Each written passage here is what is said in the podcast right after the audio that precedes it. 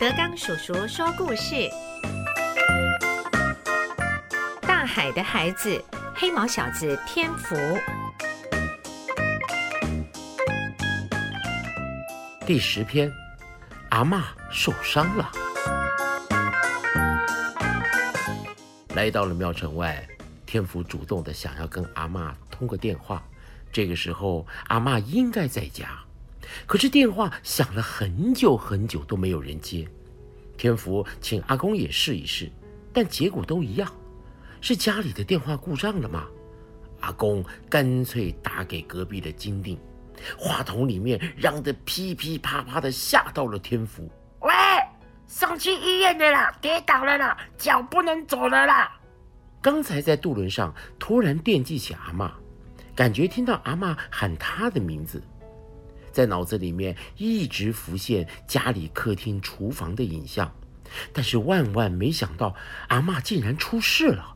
老人很快的想过，旅行只能到此为止，老伴要有人照顾，家里没有收入也不行。阿公说着：“天福啊，啊，回去以后，呃呃，这个阿公啊，他正在想着要怎么跟天福说。”但是天福呢也知道家里的情况，自己呢不能出海捕鱼，但是至少要分担家务，照顾阿妈。天福就对着阿公说：“阿公，你放心啦，我会去医院陪阿妈，等阿妈好了，我就回学校念书。”天福对着阿公的眼光没有退缩，似乎早就已经想清楚了，有了决定。阿公很高兴的点了点头。越发的确定，这孩子是值得栽培。搭车赶回家，祖孙两个丢下了行李就去医院。看到阿公和天福陪在病床旁边的秀芝姨，比阿妈还要高兴。哇，你们回来了哈！哎，真好了，真好了。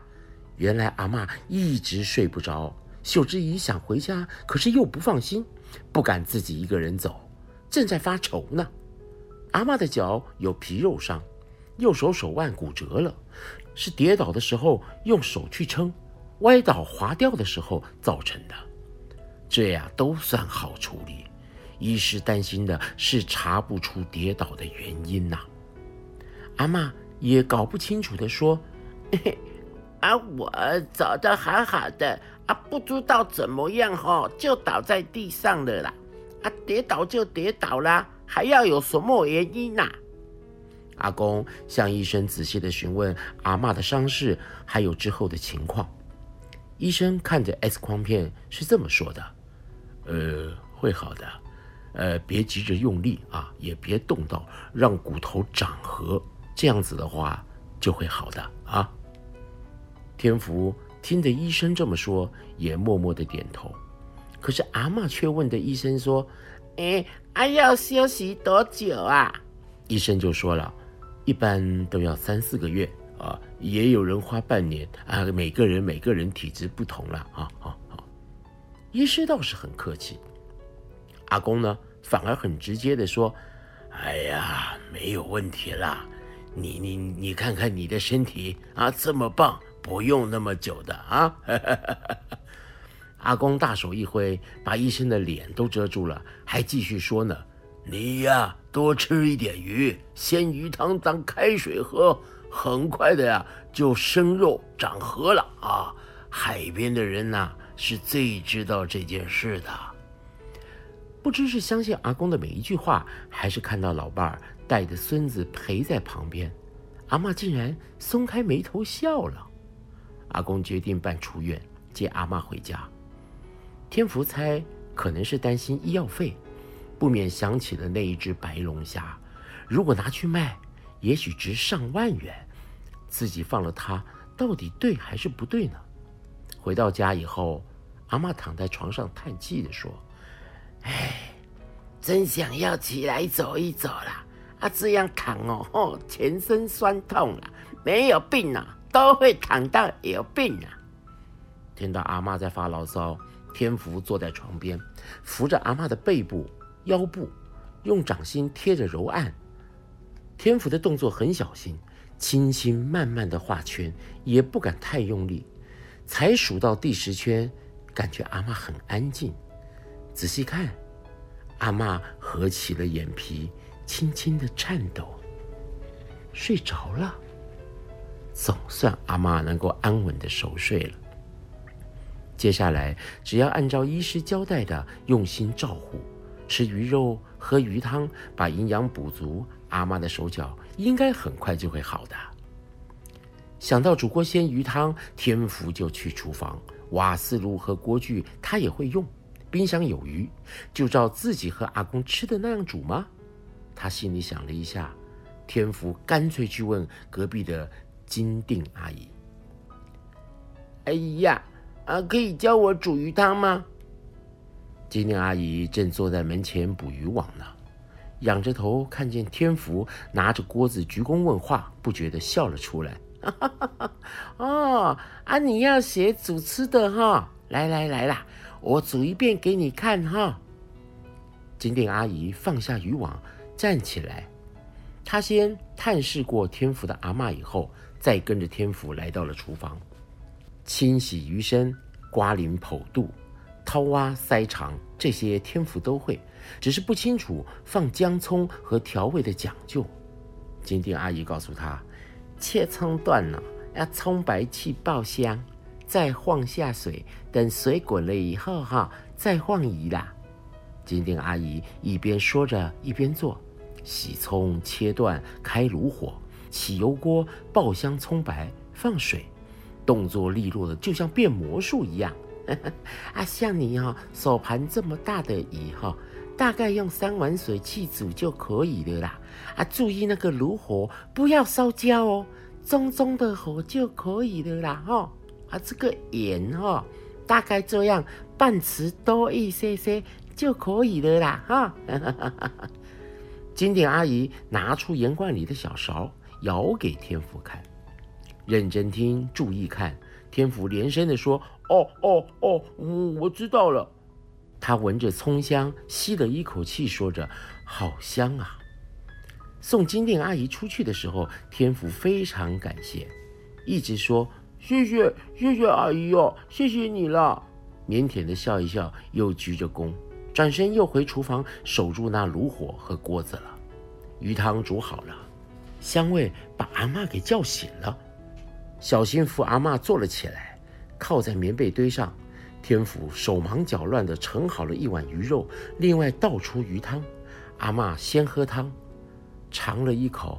阿妈说：“嗯，好好喝哦。”很快的呀，就喝完了一碗。吃鱼的时候呢，天福先挑出鱼刺，再喂阿妈。